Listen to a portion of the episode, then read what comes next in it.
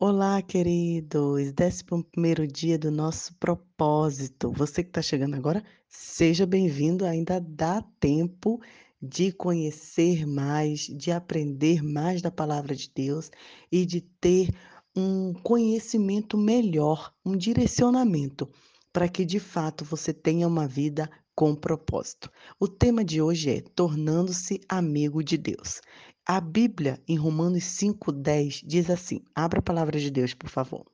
Romanos 5,10 fala: Como tivemos restaurado a nossa amizade com Deus pela morte de seu filho, enquanto éramos seus inimigos, certamente seremos libertos da punição eterna por meio de sua vida. Deus quer ser o nosso melhor amigo. O seu relacionamento com Deus tem muitos variados aspectos Deus é seu autor, criador, senhor e mestre, juiz, redentor, pai, salvador e muito mais. Porém, a mais espantosa verdade é esta: o Deus Todo-Poderoso anseia em ser nosso amigo. No Éden, vimos o relacionamento ideal de Deus para conosco. Adão e Eva desfrutavam de uma amizade íntima com Deus. Não existiam rituais, cerimônias ou religião, apenas um simples e carinhoso relacionamento entre Deus e as pessoas que ele criou. Livres de culpa, medos, Adão e Eva desfrutavam de Deus e Deus desfrutava deles. Nós fomos feitos para viver continuamente na presença de Deus. Mas, após a queda do homem, aquele relacionamento ideal foi perdido. Somente poucas pessoas no Antigo Testamento tiveram o privilégio de uma amizade com Deus. Moisés e Abraão foram chamados amigos de Deus. Davi foi chamado de um homem segundo o coração de Deus. Jó, Enoque e Noé eram amigos íntimos de Deus. Entretanto, medo de Deus e não amizade eram muito comuns. Então, Jesus mudou a situação.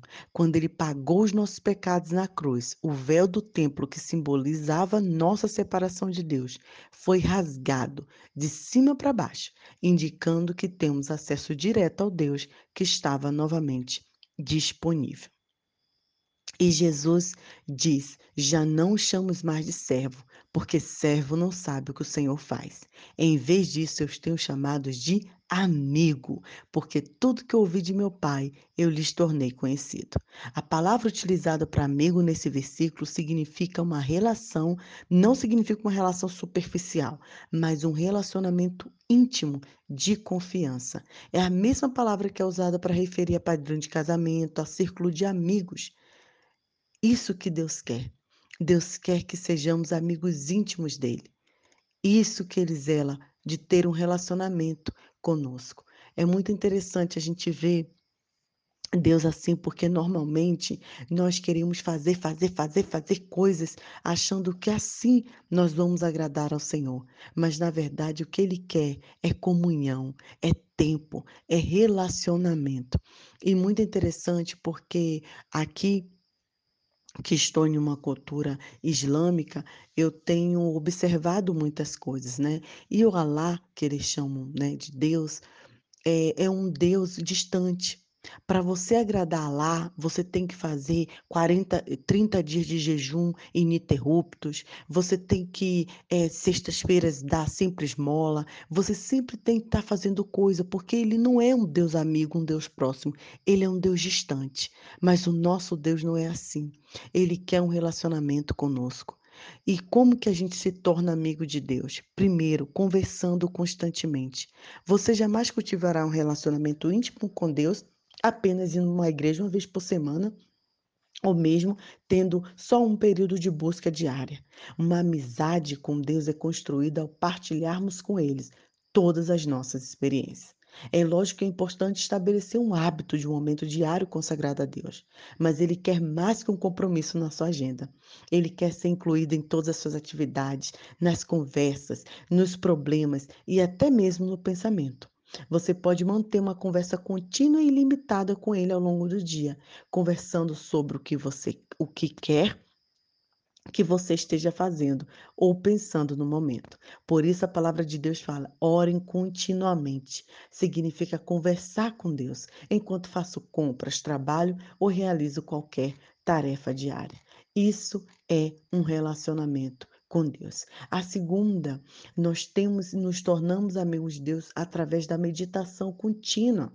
Essa é a segunda forma de estabelecer amizade com Deus, é pensar na sua palavra durante todo o dia.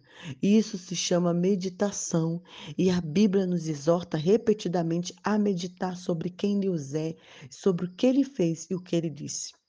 É impossível sermos amigos de Deus deixando de lado o conhecimento do que ele diz.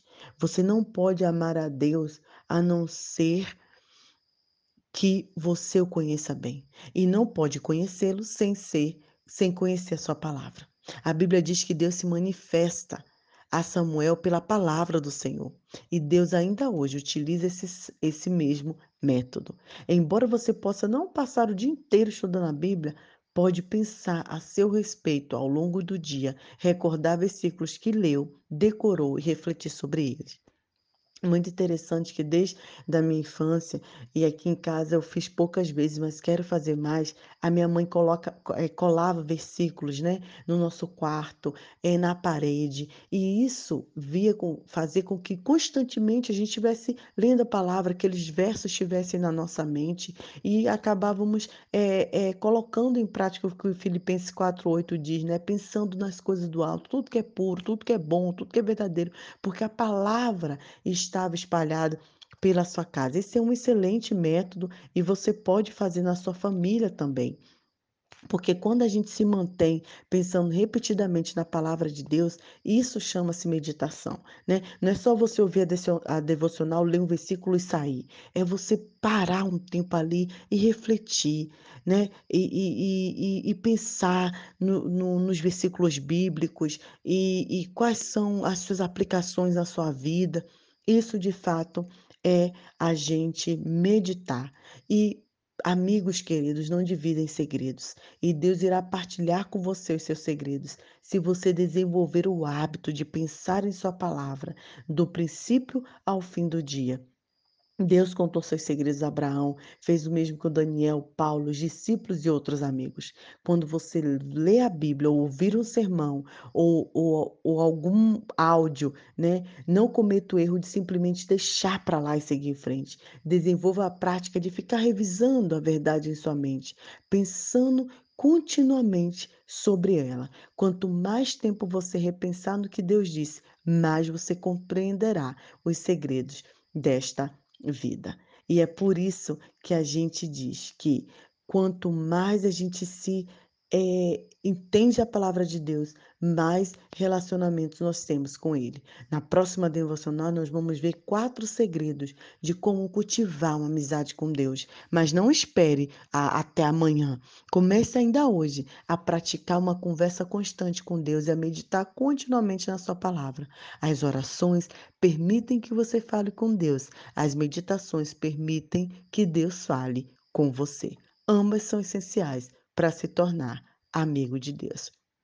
E para meditar, o que eu posso fazer para me lembrar de pensar mais sobre Deus e falar com eles mais frequentemente ao longo do dia? Que Deus abençoe seu coração.